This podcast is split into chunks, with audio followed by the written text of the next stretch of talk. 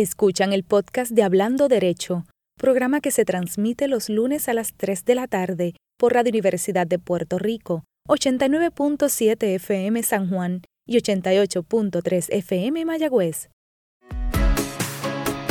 Aquí, Hablando Derecho, dialogando sobre ley, proceso y acceso.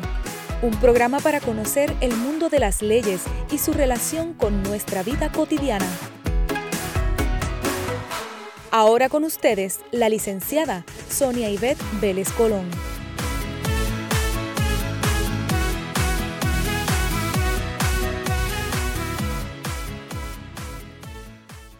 Buenas tardes a todos los amigos y amigas de Hablando Derecho. Hoy tengo muchos invitados. En la primera parte del programa voy a estar hablando con un abogado que además de llevar una intensa práctica profesional, hace otras cosas. Con él dialogaremos sobre la menuditis. Sí, amigos, así como ustedes lo oyen, la menuditis esa de menudo que tanto vivió nuestro pueblo.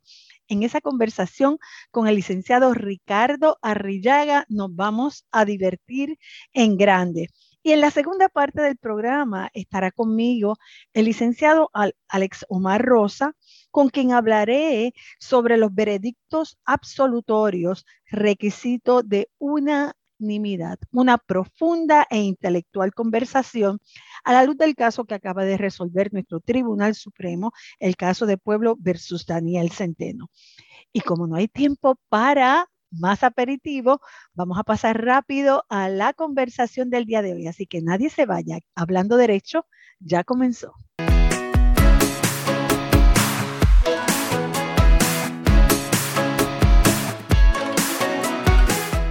Amigos, qué bueno que siguen aquí conmigo en esta primera parte del programa, donde tengo tres invitados. Voy a hablar solamente con dos de ellos, eh, pero no podía dejar de saludar al tercero, que fue con quien coordiné este encuentro.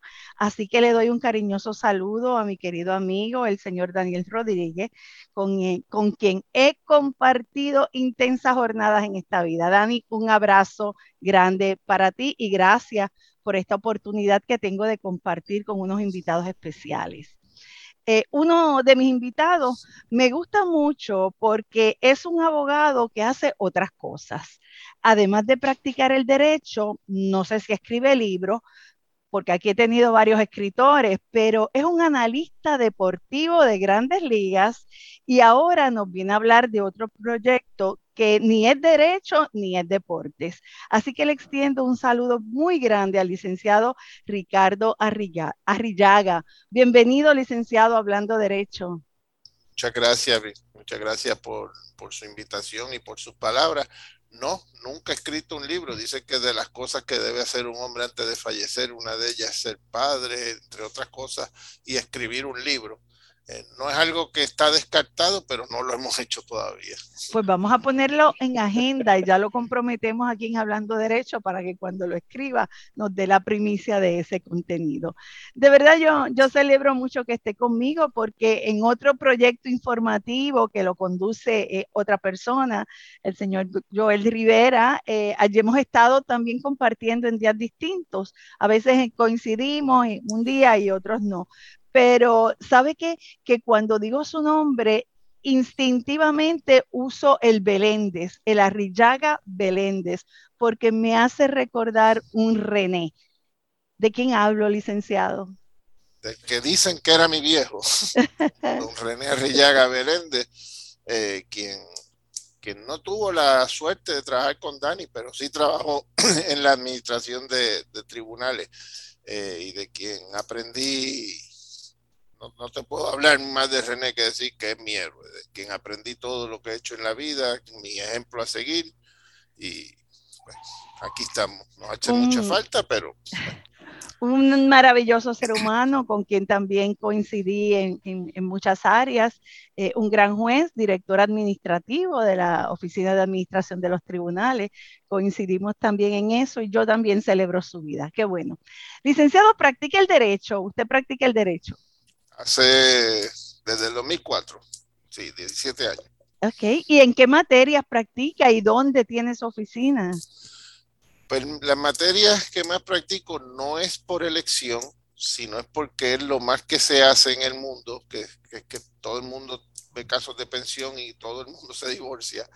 Eh, veo mucho, muchos asuntos de familia eh, y, y, lamentablemente pues es un tema difícil, pero todo el mundo se muere, así que nos hemos especializado también mucho en el derecho de herencia, hemos dado seminarios, etcétera, en el derecho de sucesiones.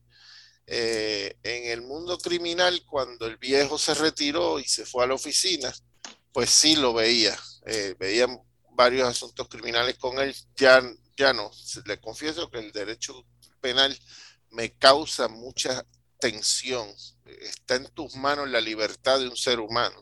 Así, eh, así que lo he abandonado el derecho, el campo penal. Eh, sin embargo, siempre en el derecho civil hay muchísima litigación en cuanto a contratos, eh, daños, etcétera. hacemos casi, casi de todo. Muy bien, muy bien. Trabajo con mi hermano en la, tenemos oficina en Atorrey, en la avenida Hostos. Entonces, pues lo que no sabe uno lo sabe el otro. Mi hermano, pues, es, experto en derecho laboral. Yo nunca en mi vida he visto un caso de derecho laboral, pero entonces cuando me llama, pues, uno a mi hermano, eh, que se llama René también. Muy bien. Así que así trabajamos. Creo que comparte ese amor por el derecho con el deporte, como anuncié originalmente. Estoy en lo correcto. Es cierto que le gusta el deporte. Correcto. A nosotros, eh, mi papá nos enseñó a amar el deporte desde, nos puso a jugar en equipos de pelota, yo creo que yo tenía como cuatro o cinco años.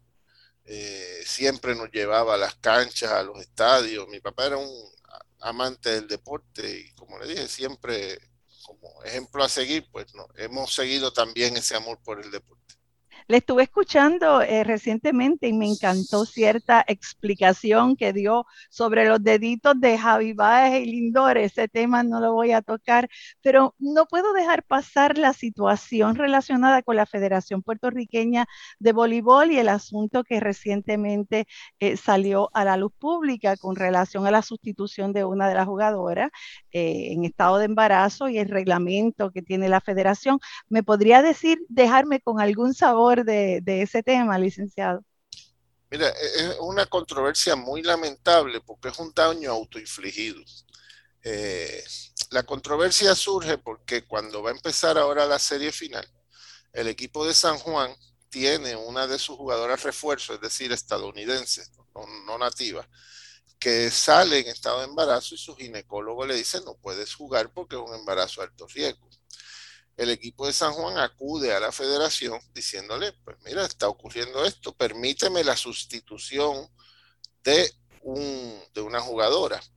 Y entonces se ha aplicado al, centavo la letra del reglamento que dice que tú puedes sustituir jugador a refuerzo en caso de lesión. Y entonces si surge el debate de si una mujer embarazada es una lesión o no y se fueron estrictos con la letra de la ley y no le permitieron la sustitución. San Juan dijo, yo no voy a jugar hasta que un tribunal no atienda este asunto.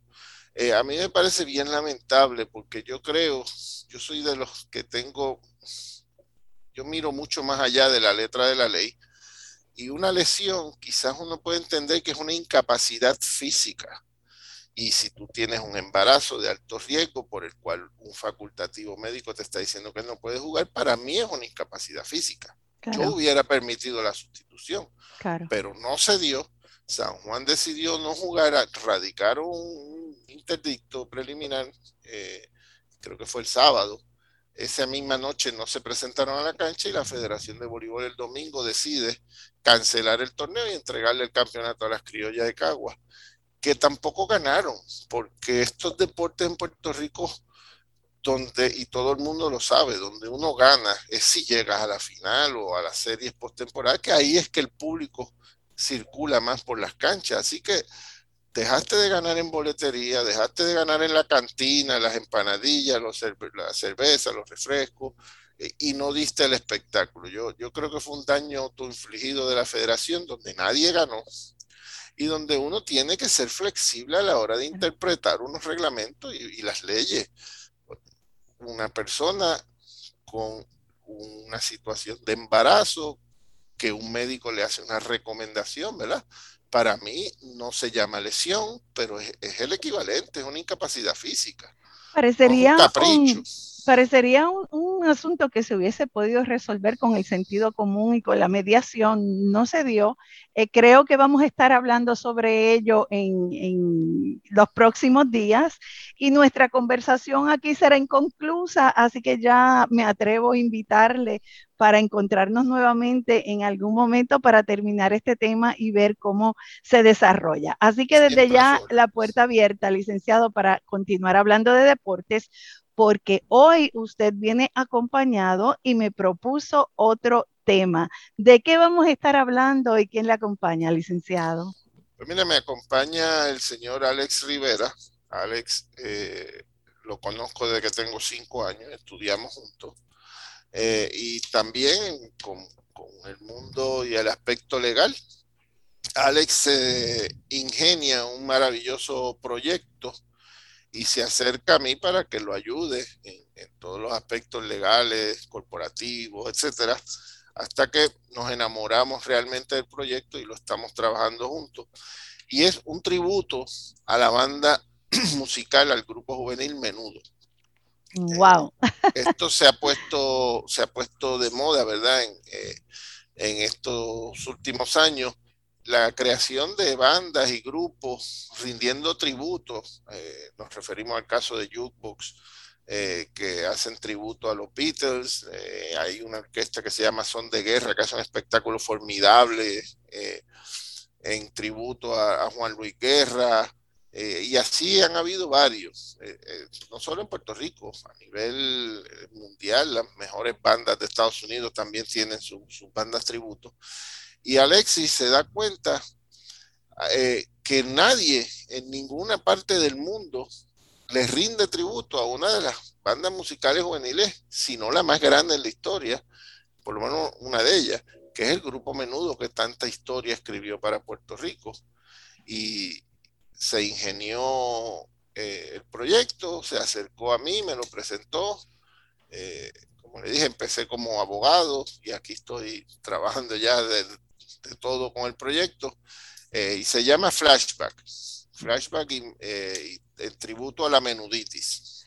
Wow, qué, qué, Qué interesante. Yo tengo que aceptar que quizás no era para estar en la chica joven de menudo, pero ¿quién no siguió a menudo en su tiempo, verdad? ¿Quién no se subió a la moto y quién no practicó los bailes de menudo? Así que le doy la bienvenida al señor Alex Rivera que se encuentra aquí con nosotros y sé que nos puede dar más detalles de qué trata esta especial iniciativa que tienen ustedes. Muchas gracias, licenciada. Muy buenos días y gracias por la oportunidad de poder dialogar con usted y con su público un ratito en la, mañana de hoy. Pues yo ciertamente ni soy abogado, ni soy deportista, no juego ni gallito. Lo mío en la música desde, desde que tengo cuatro años. Básicamente, pues siempre he estado ligado al mundo de la música. Eh, comparto con el licenciado Arrillaga, como él bien mencionó, desde nuestros años de infancia. Y pues tuvimos el privilegio de compartir escuela con uno de los miembros originales de Menudo, con Ricky Meléndez, hoy licenciado Ricardo Omar Meléndez. Así es, es abogado, es abogado también. Correcto, correcto. correcto. Él, estudió con nosotros en nuestra clase en la Escuela Superior de la, de la Universidad de Puerto Rico y por lo menos para mí fue un ejemplo de superación, de, de, de, dedicación, de disciplina, porque mientras todos los demás compañeros a la hora del recreo estaban jugando y haciendo maldades por ahí por los patios, Ricky era uno que siempre lo encontrabas metido en la biblioteca. Era una cosa impresionante. Y hoy, pues obviamente, pues, se pueden ver los frutos de su, de su esfuerzo. Yo, yo eh, recuerdo, yo creo que Ricky era de los menores, de los más pequeños cuando inició el grupo Menudo, y si mal no recuerdo, el menor, y fue el que, eh, uno de los que más tiempo estuvo en el grupo. De hecho, lo vimos crecer, ¿verdad? En, el grupo de Menudo. Muy bien. Eh, eso es así, eso es así. Y entonces, como siempre comento en, en tono jocoso, ¿no? Mientras nuestros compañeros de escuela superior estaban sumidos entre la guerra de los rockeros y los copolos y quién escuchaba música de salsa y quién escuchaba rock y todas estas cosas, el licenciado Arriaga y yo estábamos practicando coreografías de menudo, porque nos encantaba la música de menudo. Así que desarrollamos ese gusto por la música de menudo desde temprana edad y la hemos seguido cultivando a través de los años en nuestros respectivos playlists, en nuestros celulares y todo. Al día de hoy todavía tenemos muchísima, muchísima música de menudo y eso me llevó a mí eh, a desarrollar un concepto, como bien mencionó el licenciado, eh, una idea eh, donde básicamente pues estoy tratando de desarrollar un concepto que no existe en el mundo. Un grupo, una banda tributo a la música de menudo. Existen bandas de tributo a la música de los Beatles, de, muchísimas otras agrupaciones, pero no existía esta agrupación de tributo a menudo. Y nos preguntamos entonces por qué. Ah, interesante, porque es complicado. Necesitas hacer un grupo con niños para poder rendir tributo a una agrupación que fue compuesta por niños, necesitas entonces niños. O sea, esto no se trata de los reencuentros que nosotros hemos sido parte, esto es algo totalmente nuevo y distinto. Yo he seguido a Jukebox porque amo a los Beatles, así que puedo entender, es un concepto parecido. Cuénteme, ¿y cómo esto se va a formar? ¿Qué tienen ustedes en mente para formar este grupo? Licenciado, le cedo la palabra, que usted conoce el proyecto perfectamente. Pues mira, Jukebox, Jukebox es una banda tributo eh, que es básicamente eh, el, el, modelo que nosotros queremos seguir. Nosotros no estamos eh, buscando el parecido físico, estamos buscando jóvenes talentosos, pero sí, al igual que lo hace la banda Jukebox, nosotros vamos a sonar la música de menudo en sus arreglos originales. Estaremos eh, trabajando con las coreografías originales y los muchachos van a utilizar una vestimenta eh, muy parecida o similar a la que se usaba, ¿verdad? En la década de los 80 y los 90 que usaba el grupo Menudo. Eh, así que es un tributo y vamos a respetar la originalidad. No vamos a, hacer arreglos nuevos ni a implantar una nueva moda.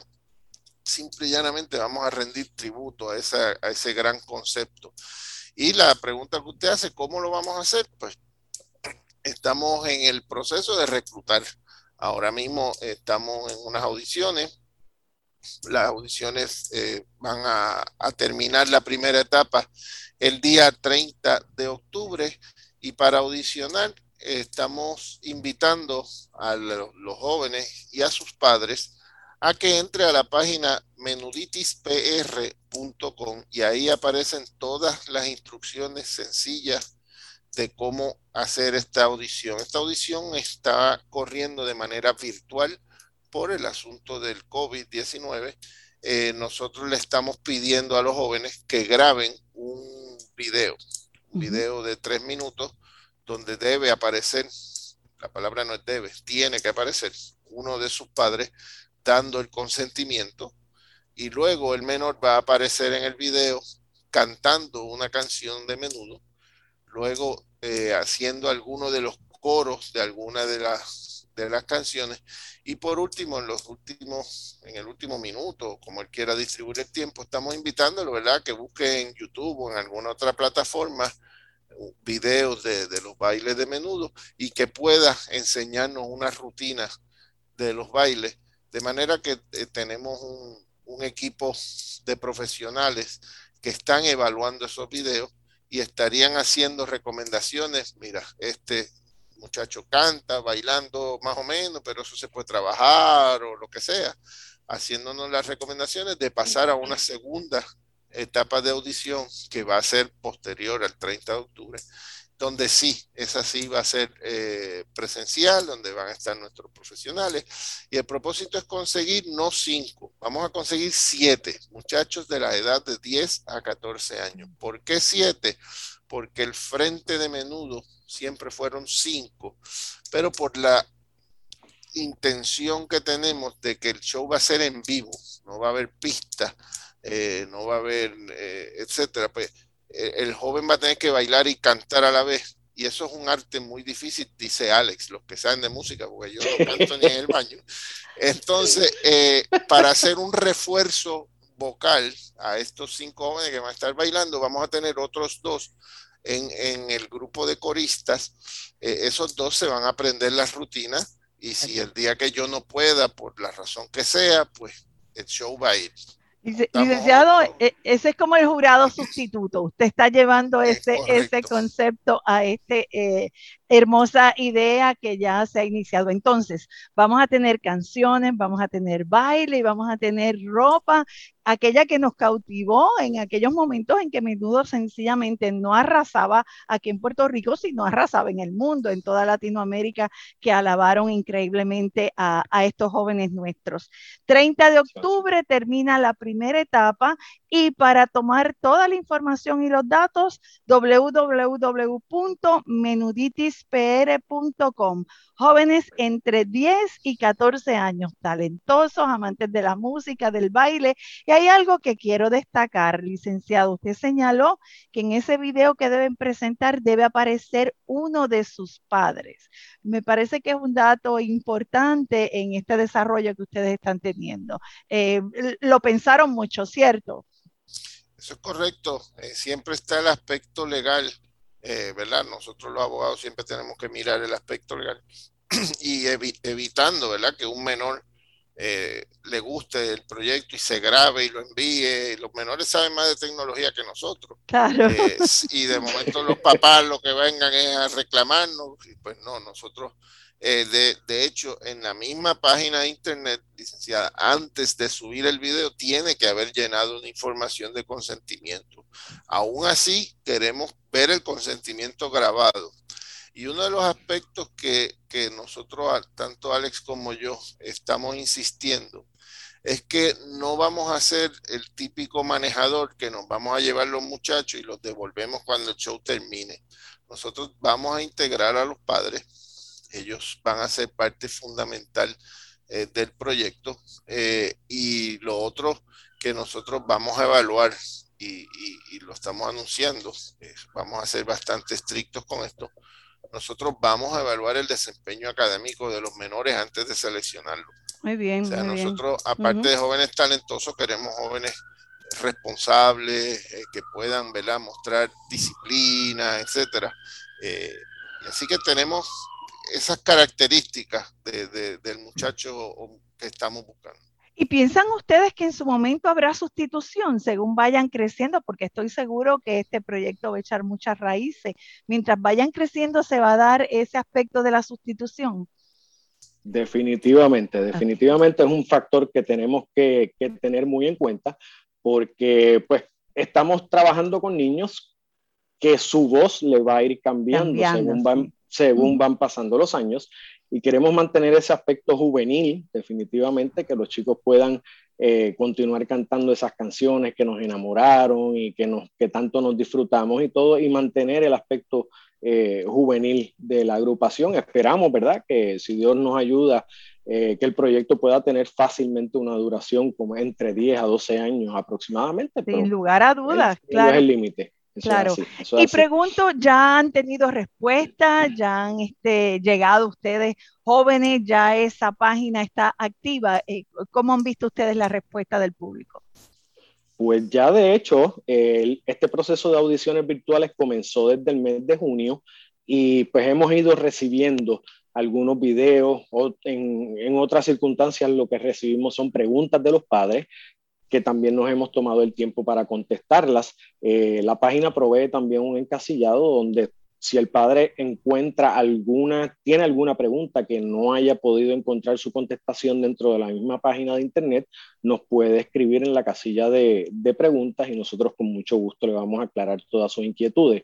Eh, como mencioné, pues ya hemos recibido videos, hemos recibido muy buenos candidatos con muchísimo talento. Ya seleccionamos dos chicos preliminarmente que van a pasar a la próxima ronda de, audiciones, que sería la primera en, su modalidad virtual.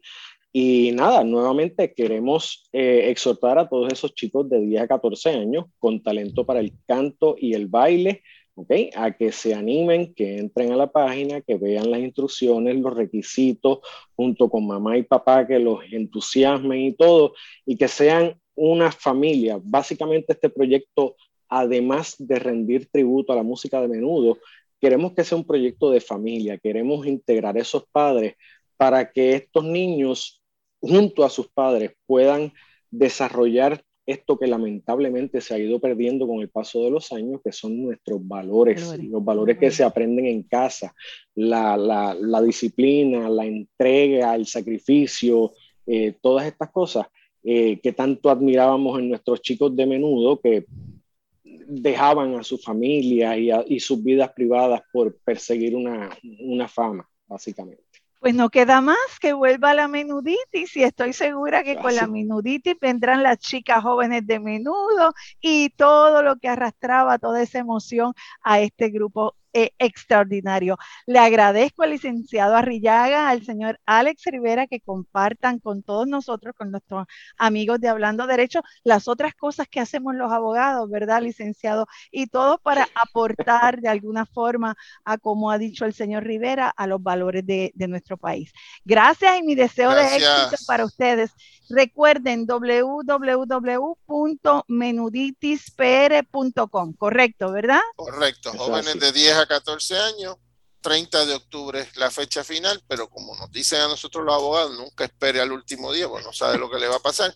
Así que estamos recibiendo las audiciones desde ya y, a usted, licenciada, le agradecemos mucho por su tiempo, mucho éxito en el programa y sabe que conmigo siempre puede contar. Bueno, pues ya hay un compromiso para que usted regrese y en estos momentos despedimos con un poco de sabor a nostalgia a nuestros primeros invitados de la tarde y con el compromiso de que van a regresar para que nos cuenten el desarrollo de este proyecto. Amigos, a ustedes les digo que no se retiren, que hablando derecho continúa. Ya volvemos.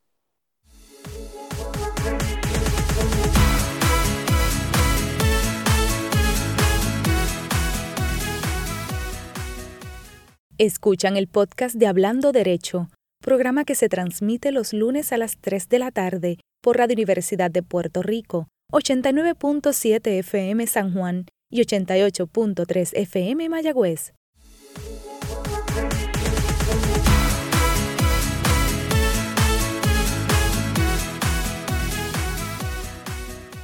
Gracias amigos y amigas por permanecer conmigo en esta edición de Hablando Derecho.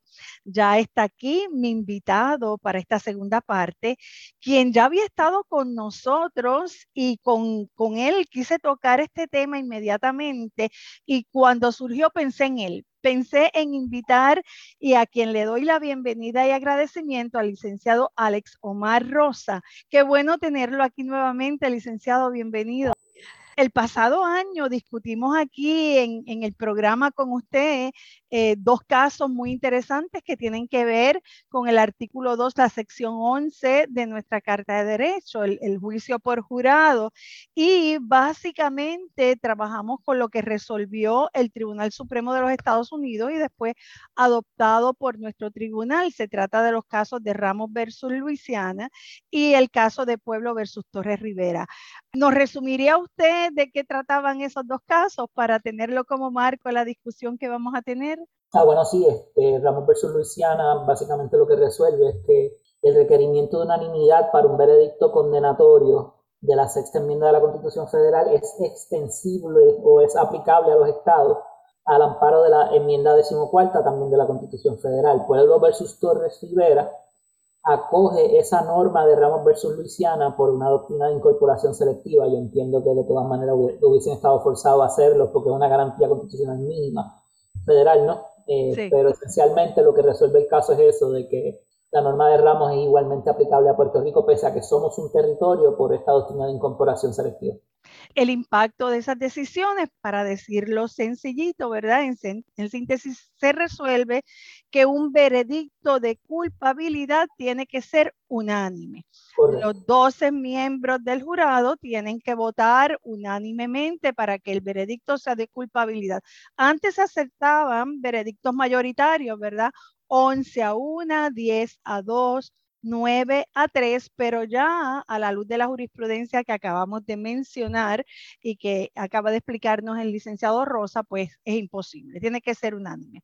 Curiosamente, la semana pasada, el jueves de la semana pasada, nuestro Tribunal Supremo resuelve el caso de Pueblo versus Daniel Centeno y ese es el que queremos discutir con usted, licenciado ese caso plantea algo que también, ¿verdad? Se comentaba, y es si un veredicto absolutorio tiene que ser también por mayoría. Si podría ser una mayoría del jurado o si se necesitaba la unanimidad.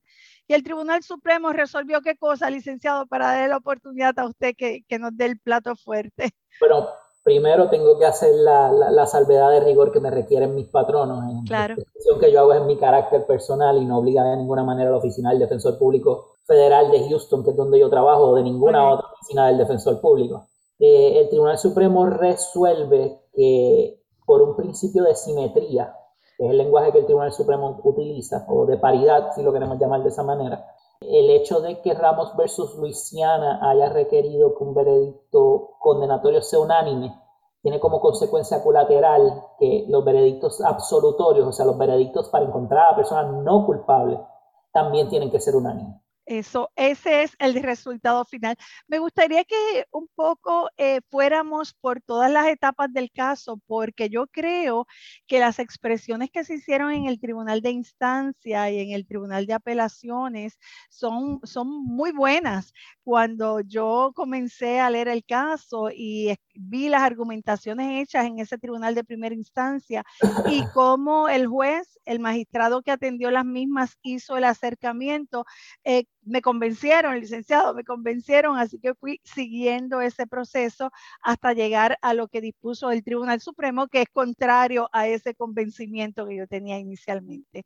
Quiero decir muy rapidito que en este caso es un caso del año 2016, se imputaba al, señor eh, Daniel Centeno un escalamiento agravado, un asesinato en primer grado, en tentativa otro asesinato y e infracciones a la ley de armas.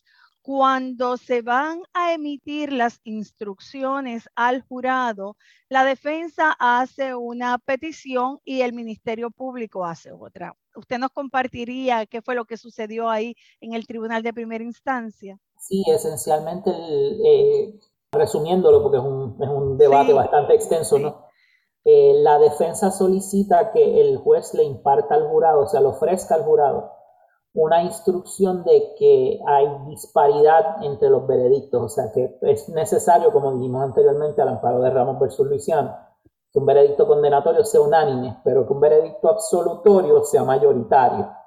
El gobierno evidentemente objeta eh, bastante vehementemente diciendo pues que de nuevo esta idea de equidad, ¿no? De que, de que las partes deben estar entre iguales y que pues el jurado se puede confundir si se dan eh, dos eh, instrucciones que parentarían ser contradictorias sobre qué tiene que hacer el jurado al momento de deliberar. En ese momento el tribunal de primera instancia eh, estuvo de acuerdo con la defensa y en efecto estuvo de acuerdo con ofrecer la instrucción desde una perspectiva del análisis más restrictivo posible de, de la norma constitucional que se había establecido en Ramos. O sea, Ramos lo único que resuelve o, con lo único que tiene que ver Ramos es con las decisiones condenatorias, con, las convicciones, para ser más específico, que es el lenguaje que está en la, sexta enmienda federal. Y que como no se había atendido ese asunto de las absoluciones en Ramos versus Luisiana y mucho menos en Pueblo versus Torres Rivera, que fue nuevamente un asunto sobre cómo aplicaba Ramos a Puerto Rico, eh, no había ninguna previsión y no hay ninguna previsión para ofrecer la instrucción. Eh, el caso eh, asciende al Tribunal de Apelación, el Ministerio Público recurre. Eh, un panel presidido por la juez Méndez Miró, que es la razón por la cual a su vez la jueza presidenta no interviene pues, por, por, esta, por este vínculo entre ellos, ¿no? Básicamente está de acuerdo, coincide por otros fundamentos con el Tribunal de Primera Instancia. A mí me gustaron dos expresiones, eh, digo, había muchas expresiones que me gustaron, pero por ejemplo, el Tribunal de Primera Instancia no acoge la, eh, posición del Ministerio Público porque señala como que se estaría invirtiendo el peso de la prueba en este caso, ¿verdad? Y hizo unas expresiones muy contundentes. Y hay otra área que eh, e, efectivamente es del panel del Tribunal de Apelaciones, en la que señala que lo que se juzga es la culpabilidad, no la inocencia. Y, y, me parecieron expresiones contundentes, ¿verdad? En cuanto al, al punto que se estaba dando. El Tribunal de Apelaciones confirma al Tribunal de Primera Instancia y el Ministerio Público, el Procurador General, ¿verdad? En este caso, en representación del Estado y del Departamento de Justicia, acude al Tribunal Supremo. Para aclarar eso que efectivamente usted señala, estamos ante una opinión bajo la regla 50 del Tribunal Supremo, ¿verdad? E, e, esta regla que usa el tribunal para prescindir de escritos o, de algún proceso. La idea era disponer con rapidez del caso. Eh, lo resuelve, la mayoritaria la escribe el juez Eric Colto. Eh, hay el, junto a, para, eh, apoyan la posición del juez Colto, la jueza Pavón Charneco, el juez Martínez Torres, el juez Feliberti y el juez Edgardo Rivera García, y hay dos disidentes, el juez Estrella y el juez Ángel Colón escriben dos disidentes. Y como usted muy bien señala, la jueza presidenta en esta ocasión no participó. De entrada, licenciado, de entrada, ¿qué le parece esa opinión mayoritaria? ¿Qué le parece? perdona que me ría, pero es, patentemente errónea. Yo creo que, que sin, sin, sin adjetivar de ninguna otra manera que se pueda eh, adjudicar de otro modo es patentemente errónea. Y no tan solo es patentemente errónea, el, el error eh, es evidente del propio lenguaje que utiliza la decisión misma. O sea, el, el, argumento o la, o la, determinación está predicada sobre una modalidad de análisis constitucional. El tribunal no tan solo eh, realiza a medias, sino que desde ese propio análisis constitucional lo que el tribunal resuelve no se sostiene permítame señalar lo siguiente. A, mí me impresionó un poco la, redacción. La verdad, no, me gustó el estilo de redacción de la, de la opinión. Eh, tanto eh, la opinión mayoritaria como las disidentes en este caso hacen un recuento histórico de la figura del jurado en Puerto Rico, así que yo invito a los estudiantes de derecho que nos escuchan, a los abogados que están interesados en el tema, a los profesores, a todos los universitarios y por supuesto al país, a que si eh, le interesa, ¿verdad?, conocer el desarrollo de la figura del jurado en Puerto Rico, pues ahí tienen una buena fuente de información para ver cómo efectivamente se desarrolla el mismo pasado ese, esa mirada histórica, ahí es que viene el análisis constitucional del que usted está hablando. Cuénteme. Bueno, hay, hay, hay, varios problemas, ¿no? El primero, el primero es uno de teoría constitucional pura, ¿no? Hay otro que es de análisis constitucional, que es el que mueve la decisión.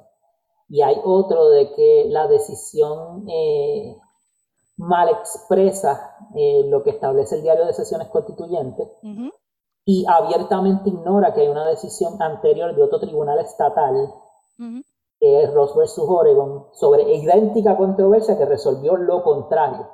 Y no es que el tribunal la distingue, es que simplemente la omite, como si no existiera. La primera mención que se hace de esa decisión es la opinión disidente del juez Estrella.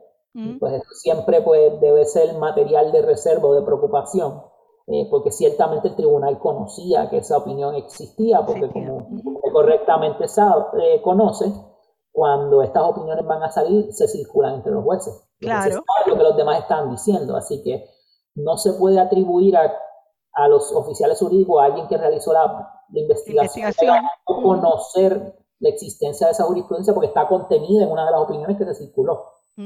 Ok, dentro de teoría, teoría constitucional pura, que es el, primer problema. ¿Cuál es el propósito de las constituciones? Las constituciones crean unos límites al Estado, ¿no? Eh, que, es, un contra, es el contrato social principal entre el, entre el ser humano y el gobierno, ¿no? Y las constituciones en las, en las circunstancias de Puerto Rico establecen unos linderos, lo que, lo que los, los, los, tratadistas llaman límites negativos. Eh, le impone unos unas restricciones, unas condiciones al Estado al actuar. En el caso de la unanimidad, pues evidentemente si el Estado quiere privar de la libertad a una persona, que es uno de esos derechos consagrados en la Constitución, pues tiene un límite negativo. No lo puede privar de la libertad a menos de que pruebe el caso más allá de duda razonable ante un jurado unánime. es con respecto a una convicción. Pero las constituciones también establecen obligaciones o límites positivos, cosas que el Estado le tiene que permitir al ciudadano, ¿no? En Puerto Rico, pues el, derecho a proteger las costas, eh, la rehabilitación, que hay un mandato constitucional, eso, eso es una obligación del Estado, ¿no? Eh, de la manera que está redactada el, artículo 2, sección 11, parece exigir o dar esa obligación al Estado de garantizarle que una, absolución puede ser mayoritaria, ¿no? Así que ese es el primer problema y eso no está discutido en ningún sitio, ¿no? En el este, caso, ¿no? En el caso nadie discute eso, pero es el primer problema que tiene esto.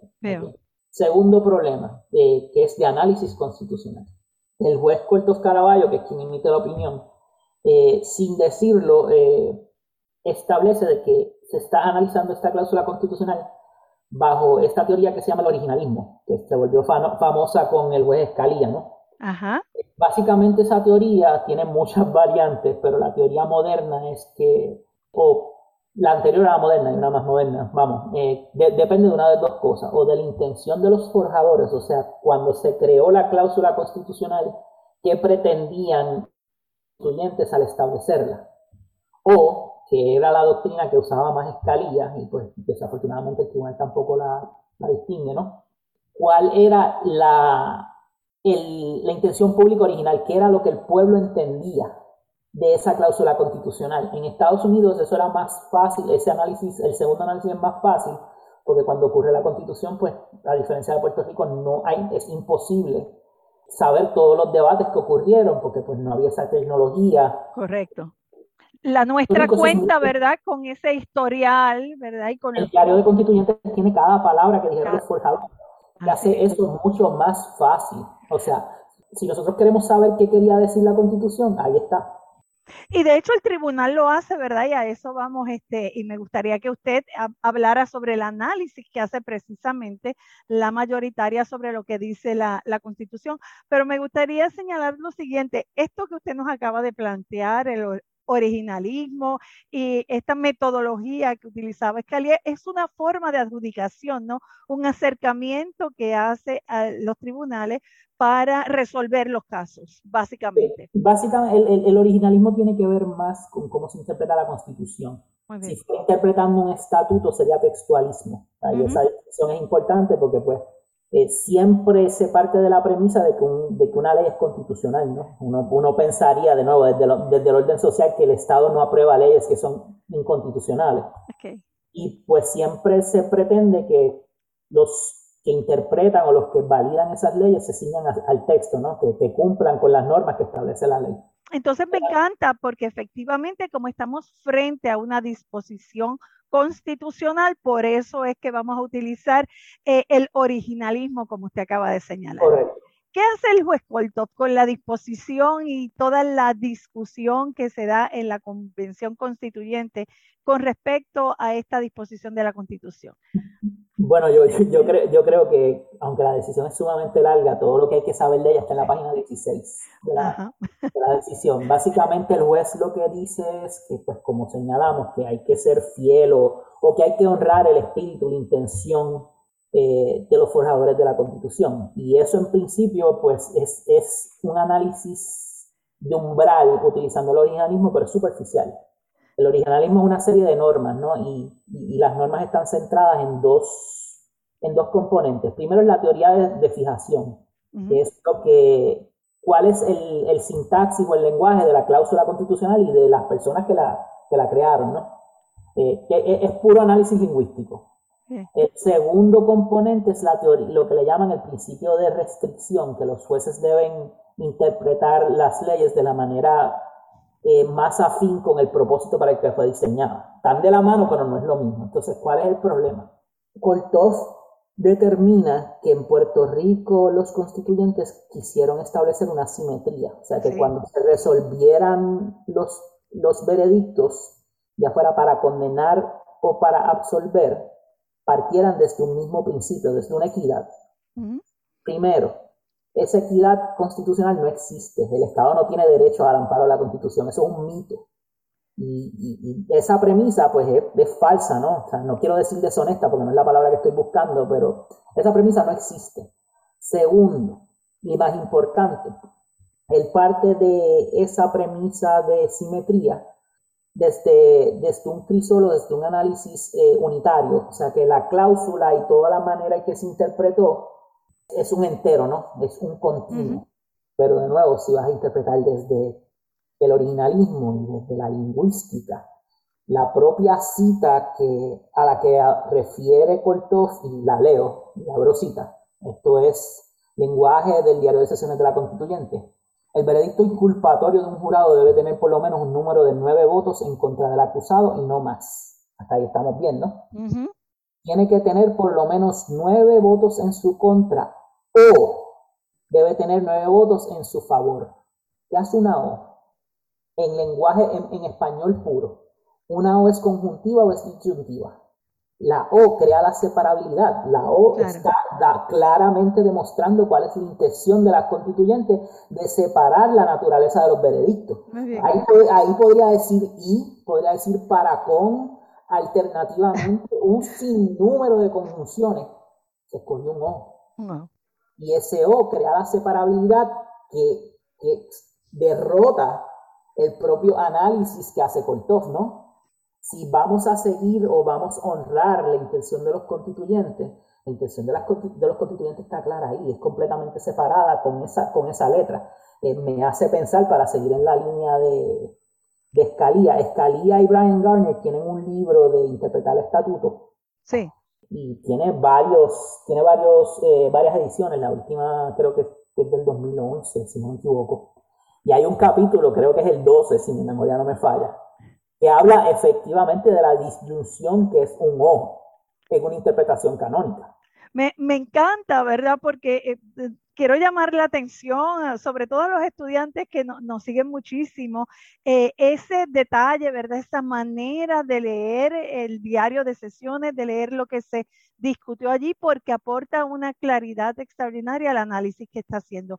En síntesis, el juez señaló que la, eh, la proporción decisoria del veredicto tiene que ser la misma, tanto para la culpabilidad como para la no culpabilidad. Y se basa en esa simetría y en esa, eh, esa disposición que usted nos acaba de leer. Hay otro punto interesante que me gustaría que también eh, lo, tratáramos, que es lo relativo al análisis de nuestra constitución, que siempre se ha señalado que es de factura más ancha.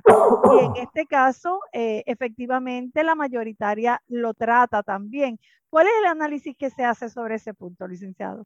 Bueno, es que, es que yo honestamente no creo que ni siquiera había que entrar en ese análisis. Porque nuevamente desde, desde esa disyunción entre el veredicto para absolver o para condenar, lo, de lo que estamos hablando es que la Constitución Federal y la local tienen una garantía idéntica, ¿no? que es la unanimidad para condenar. Sí. La mayoría para absolver no ni siquiera tiene que surgir de la Constitución porque pues eso puede depender de jurisprudencia, de legislación, así que no había ni siquiera que entrar ese análisis de factura más ancha, que seamos honestos, desuso Pero la, la disidente de Estrella también entra y hace un análisis sobre, sobre esta doctrina, ¿verdad? Sí, de acuerdo, pero yo, yo creo que, de nuevo, es de estas cosas que quizás es más una cuestión de opinión de desde dónde se analiza determinada determinada norma constitucional, ¿no? Ciertamente la constitución eh, de Puerto Rico tuvo un propósito eh, cuando, se, cuando se creó, cuando se instauró en el 48 y después se aprobó en el 52, de establecer mayores normas que su contraparte federal, eh, o mayores protecciones, digamos, de nuevo, hacia los ciudadanos. El problema del análisis de simetría que está estableciendo Kortov es que, de nuevo, parte de la premisa de que el Estado y el acusado son iguales son partes iguales y eso no es correcto. Entonces, ¿qué hacía la Constitución? Establecer límites, de nuevo, volvemos a la, doctrina de límites mínimos, ¿no? Límites a lo que el Estado puede hacer en contra de un individuo. Eh, para removernos de la ecuación de esto, lo mismo que establece la, Constitución con respecto a evidencia ilegalmente eh, obtenida, pues es inadmisible en los tribunales.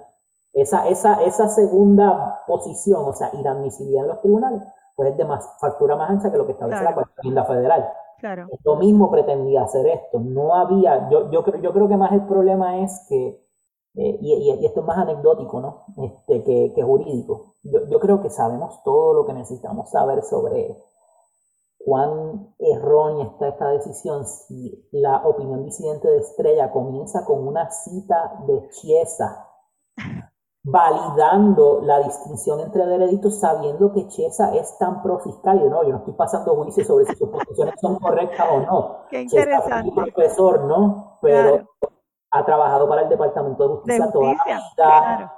Eh, y, él, y, él, y él no niega que él es profiscal del mismo modo que yo soy pro defensa, vamos, por eso digo que no estoy pasando juicio sobre si su posición es válida ideológicamente, estoy diciendo que si el mismo Chesa concede el punto de que era bien complicado llegar a esta decisión bajo una premisa de simetría, es complejo comprender esto, ¿no?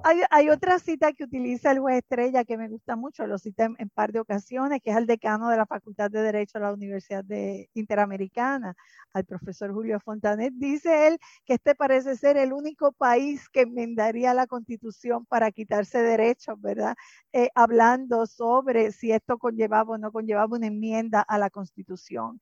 De hecho, eh, no, no, tan solo eso, la Constitución expresamente dispone que nada de lo que se ninguna enmienda puede generar o puede tener el efecto de afectar o limitar eh, la Carta de Derechos. Así que esta, esta decisión afecta o impacta dos disposiciones constitucionales, no una. Evidentemente impacta la de la mayoría para la absolución, pero impacta también esa de nuevo, ese límite absoluto que se le puso al Estado de que si quiere enmendar la Constitución no puede tocar la Carta de Derechos.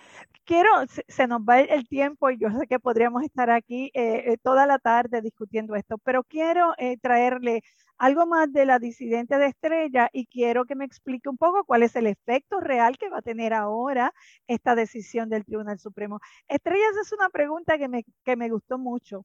¿Por qué es necesario que un jurado se vea convencido en su totalidad de una ausencia de culpabilidad que ya se presume y que le corresponde al Estado derrotar? Me pareció una, una pregunta retórica genial, ¿verdad? es tan retórica que no tiene respuesta. No, claro. Esa, premisa es contraria a la Constitución misma. Claro, claro. Licenciado, ¿qué va a pasar ahora, verdad? Ahora vamos a requerir unanimidad también en ese veredicto absolutorio. Si no se da, si no la conseguimos, ¿qué tiene que hacer el tribunal? Pues el tribunal tiene que dar una instrucción que pues, ya se hace en términos prácticos eh, sobre la responsabilidad del jurado de llegar a un veredicto y que si no se ponen de acuerdo dentro de un término razonable, que de nuevo eso es completamente subjetivo. Claro el jurado se disuelve. Mi preocupación de nuevo. Eh, eh, permítame, permítame acentuarlo, o sea, si no se llega a un veredicto unánime, absolutorio, corresponde disolver al jurado.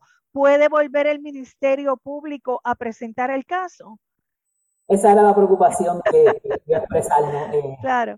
El diario de sesiones, y pues yo tengo que decir que me, voy a golpear a mí mismo, soy así de nerd, como que lo leí de tapa a tapa, ¿no? Muy bien. Eh, el diario de, sesiones tiene un, tiene, tiene un lenguaje, me parece que el, que el delegado era Díaz Franchi, que parecía ser el, digamos, el más conocedor de derecho penal o quien estuvo a cargo de, esa, de, esa, de esas posiciones, donde él expresa que él entiende que una persona no puede ser juzgada una tercera ocasión si hay dos absoluciones. En el foro federal no hay ese límite. El Foro Federal juzga a gente cuatro, cinco, seis veces, pero nuestros eh, constituyentes entendieron que dos, dos disoluciones eran suficientes. Pero ¿por qué me preocupa? Porque si el Supremo ni siquiera pudo honrar una conjugación tan sencilla como una O, porque yo voy a pensar que bajo esa premisa de, de originalismo, que de nuevo no es originalismo pleno, sino un originalismo superficial, eh, van entonces a honrar esas expresiones de Díaz Franchi, que de nuevo estoy, puedo estar equivocado, sé que existen, no, no estoy seguro si fue él quien las emitió, ¿no? Pero sí existen.